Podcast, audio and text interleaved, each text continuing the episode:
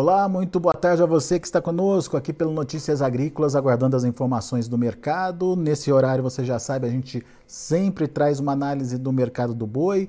E hoje a gente vai conversar com o Ricardo Viacava, diretor da CV Nelore Mocho, para entender como esse mercado vem trabalhando e como o pecuarista está pensando, principalmente nesse momento, diante desses preços mais pressionados que a gente tem visto aí para a arroba do boi mas tem aí um, um nicho importante, um, um, mercado importante acontecendo e que me parece que está sendo melhor observado aí, é, principalmente pelos pecuaristas de visão, que é a, o ágio que se paga pelo é, chamado boi China. A gente vai entender melhor nessa conversa com o Ricardo. Seja bem-vindo, meu amigo. Obrigado, viu, mais uma vez por estar tá aqui com a gente, nos ajudar a entender um pouquinho mais da dinâmica desse mercado. A pressão está por todo lado, mas quando a gente compara boi comum com boi China, ainda a gente vê um diferencial de preço sendo praticado, certo, Ricardo? Exatamente, até maior do que a gente via né, anteriormente. A gente, é, no nosso caso, aqui tem visto, às vezes, um diferencial de até 30 reais é, por arroba no prêmio do boi China ou no deságio do boi que vai para o mercado interno, né? Então isso tem incentivado, Alex, as pessoas a, a buscarem uma, uma, pecuária do ciclo mais curto, né? E esse é um investimento que muita gente busca essa, essa melhoria no, no, no, no curtamento do, do, ciclo através do investimento em genética. Então, realmente, é, apesar de um ano difícil, a pecuária de cria, é, principalmente nesses últimos três meses aí bastante pressionada, né? a gente viu é, a arroba caiu cerca de, de 12%, 15%, e o, o bezerro chegou a cair 20%, 25%.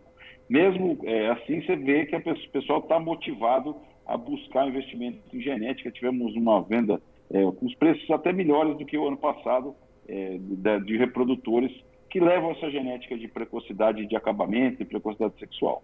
É, é só, só para a gente entender, o diferencial do boi China hoje está justamente é, na compra de animais mais novos, de até quatro dentes, de até é, 30 meses, se eu não me engano.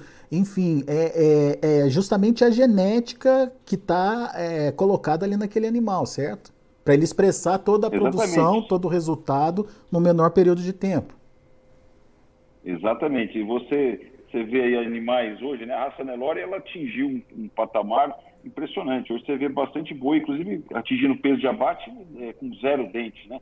É, hoje a, a, a, faixa de corte ali é o, é o, quatro dentes. Acredito até que isso, no, longo prazo, deve até diminuir. Eles podem passar né, a ser mais exigentes. Então a gente tem que estar preparado. Né? A gente tem que o criador tem que pensar lá na frente, né, na hora de, de, de produzir os seus animais, o que, que o mercado a gente tem que tentar antecipar o que, que o mercado vai querer. Né? Antigamente a gente falava muito de acabamento, é, e hoje, por a conta do pecuarista, o que realmente interfere é, no, no, no, terminador é o rendimento de carcaça e a velocidade de ganho, né? que é um boi que vai, vai jovem ao abate que vai dar esse, esse prêmio aí da, da exportação.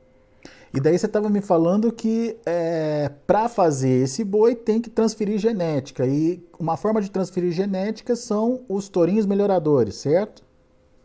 Exatamente. O Brasil evoluiu muito né, nesses, nos últimos anos. A gente teve um progresso grande da inseminação artificial, mas o touro é o grande responsável né, por difundir esse melhoramento genético. Então, é, é, realmente a gente vem acompanhando, né? Você vê, hoje você liga a televisão, tem leilão de gado de corte é, quase todo dia, você vê como melhorou, né, como padronizou mais o, o gado. E acho que isso que é muito importante. O mercado exige padronização e exige um boi de melhor qualidade. Né? Então, essa, essa garantia de uma carne melhor, é quando você tem um boi mais jovem, ela é, é quase que certeza de ser uma carne de melhor qualidade. Né? Por isso, essa exigência do, do boi até quatro dentes.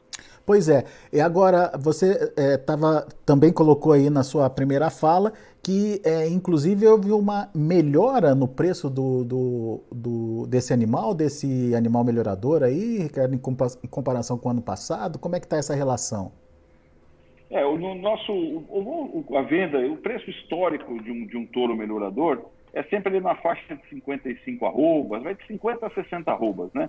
É, e isso aí, é, eu, com relação ao ano passado, nós estamos praticamente no mesmo patamar de preço, a gente conseguiu até 10% a mais em, reais e melhorou um pouquinho aí ainda com o indexador em arrobas, uma média esse ano estão fazendo de quase 57 arrobas é, por, por tourinho. Ricardo, falhou um pouquinho, vou pedir para você repetir de novo, que acabou tendo uma falha na conexão aí, mas como é que é a história? É, entre 50 e 60 é o normal, é, mas, enfim, colocando aí é, uma comparação com o ano passado, houve um incremento de até 10%, é isso? Em reais, no valor em reais, é isso? Isso. No nosso caso aqui, da, nossa venda de reprodutores, conseguimos esse ano comercializar os animais 10% acima do, do, que fizemos no ano passado. Então, isso, quer dizer, é lógico que os custos todos aumentam, tudo, mas realmente superou a nossa expectativa. É, conseguimos agregar bastante aí na venda dos reprodutores. Legal. E, e, e, qual que é, qual que é o, o valor que está sendo estabelecido? Eu não entendi, é 50 e quantas arrobas? É, o, o, preço histórico né, do, do, do, de um touro é entre 50 e 60 arrobas. Uhum. Né? Esse ano nós estamos mais perto dos 60, estamos aí com 57 ah. é, arrobas é, é, no, no, no, touro. Nessa. Ok, ok. Agora, então, vamos dizer, perto do, da, da, do máximo, né? Do... Uhum. É, exatamente. Agora ficou mais claro, então.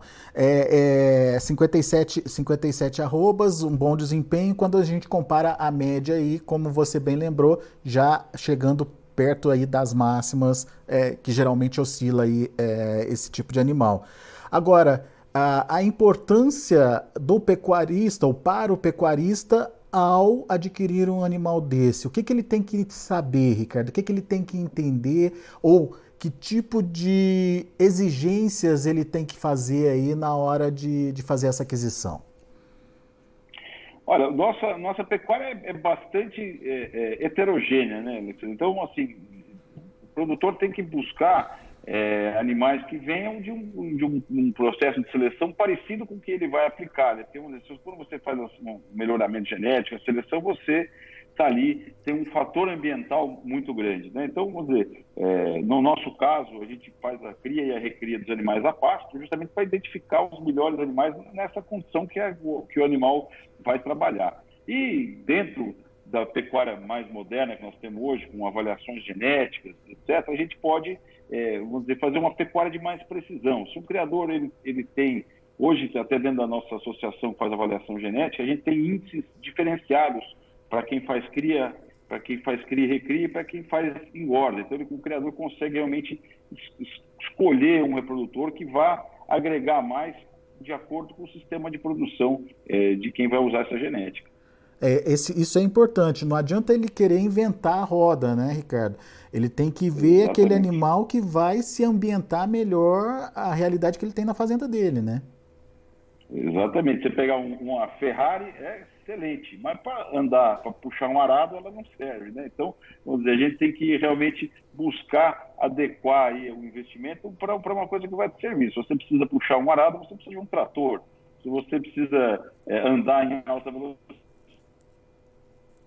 você precisa de, de, de, um carro com bom. Então, isso, a pecuária está tá caminhando, está evoluindo bem para isso. A gente já vê até, no, no nosso caso, é, alguns nichos bem específicos de mercado, alguns criadores que estão procurando animais que tragam marmoreio ou maciez de carne, é, ou habilidade materna. Quer dizer, você, começa a, a ver é, uma tecnificação grande do, do mercado da pecuária que é, demorou para acontecer, mas ela hoje é realidade. Né? Hoje, é, na hora de vender um reprodutor, Logicamente ainda existe muito, muito criador que ainda usa boi de moeda, mas aqueles que já buscam a tecnologia estão cada vez mais específicos, mais objetivos na hora de comprar.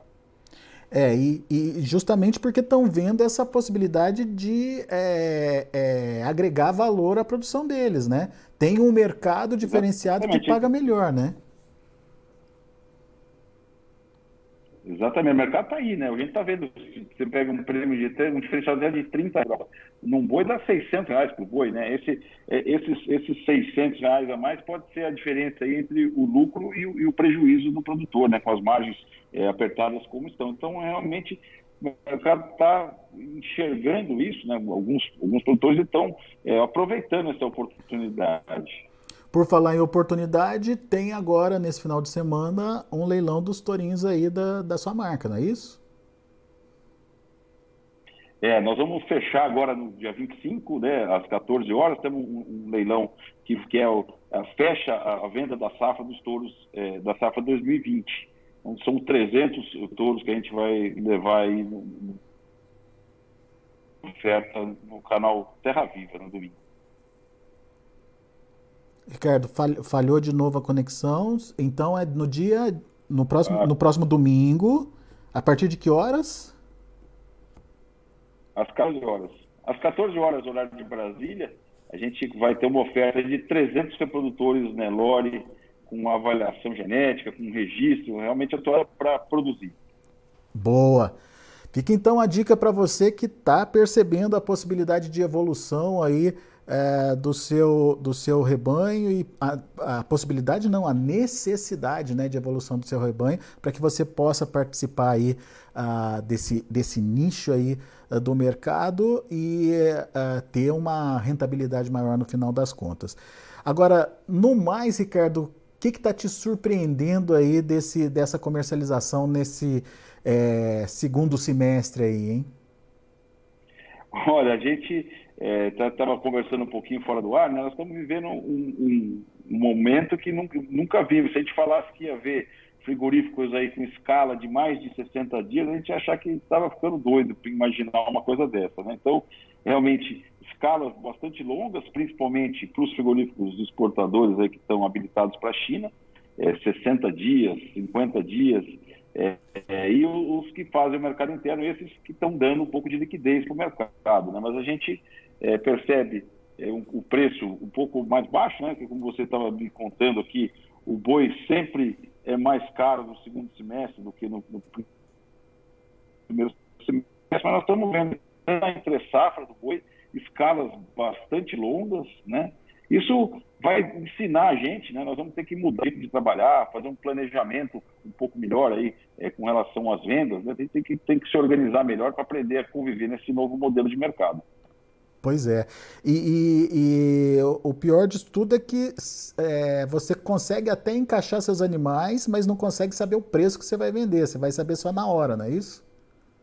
Exatamente. Muitas vezes a gente está vendendo animal que ele fala, eu vou te pagar o preço da semana, a média da semana. Então você, você não consegue nem muito se planejar do ponto de vista é, financeiro, você não sabe a que preço, você sabe que você vai vender a mercadoria, mas não sabe a que preço é, que você vai vender. Né? É, e é por isso que o Ricardo está falando dessa necessidade de é, se organizar para entender como participar melhor desse processo e evitar essa incerteza toda, né, Ricardo? Exatamente. Às vezes você tem um, um animal que poderia estar é, tá aí participando é, desse mercado que remunera melhor, é, mas em função do, do, do, planejamento você não consegue encaixar ele num frigorífico é, que, que, esteja habilitado para a China. Então acaba dizer, pegando um animal de excelente qualidade e colocando ele é, no mercado comum aí do, do boi commodity. Né? Pois é. Fica então o um recado para você, produtor também, que é necessário fazer esse esse planejamento, essa mudança de estratégia de comercialização, enfim, entender o que está acontecendo, como é esse novo mercado aí, como o Ricardo bem pontuou para a gente, é, é, uma entre-safra atípica, totalmente atípica, totalmente avessa aí do que a gente está acostumado a ver, escalas alongadíssimas, desde junho, julho, a gente já viu essas escalas começando a aumentar e uh, mesmo no, nos momentos que, ela, que, elas começam a diminuir, logo a gente já vê um planejamento da indústria de novo, fazendo esse alongamento uh, acontecer novamente. Enfim, é uma estratégia adotada pela indústria esse ano, mas que o produtor também não pode ficar aí nas mãos uh, das indústrias, uh, até porque precisa aí saber por quanto vai vender, saber qual vai ser a rentabilidade dele para poder continuar investindo aí na atividade. Ricardo Viacava, meu amigo, obrigado mais uma vez pela sua participação conosco aqui no Notícias Agrícolas. Uh, bom leilão para você aí e vai passando as novidades aí para a gente, as novidades do setor, tá certo? Maravilha, será um prazer falar com você. Eu que sou é, é, assíduo frequentador aí de Notícias Agrícolas, olho todo dia para ver, sempre tem uma boa novidade aí, eu acho muito bacana o formato que vocês dão no, no, no, trabalho de vocês aí. E um prazer participar com você. Muito obrigado pelo espaço. Valeu, Ricardo. Abraço, até a próxima. Tá aí Ricardo Viacava, diretor da CVN Elore Mocho. A gente vai ficando por aqui, mas antes deixa eu passar para vocês os preços, né? A evolução dos, dos negócios lá na B3, Mercado Futuro em São Paulo. De olho na tela, vamos lá. Mercado caindo de novo, olha aí, outubro R$ 305,50, queda de 0,33%, novembro R$ 314,30, queda de 0,54%, dezembro R$ 315,00, queda de 0,49%. Indicador CPEA ontem fechou com queda de 3,41% a R$ 297,50. São os números de hoje do mercado do boi, mercado ainda em andamento. Esse não é o, a final, essa não é a finalização das negociações lá na B3, mas dá uma indicação para a gente de onde o mercado está caminhando. A gente vai ficando por aqui, agradeço a sua atenção e audiência. Notícias Agrícolas, 25 anos ao lado do produtor rural. Participe das nossas mídias sociais no Facebook Notícias Agrícolas, no Instagram, arroba Notícias Agrícolas e em nosso Twitter, arroba Notiagre. E para assistir todos os nossos vídeos, se inscreva no YouTube e na Twitch Notícias Agrícolas Oficial.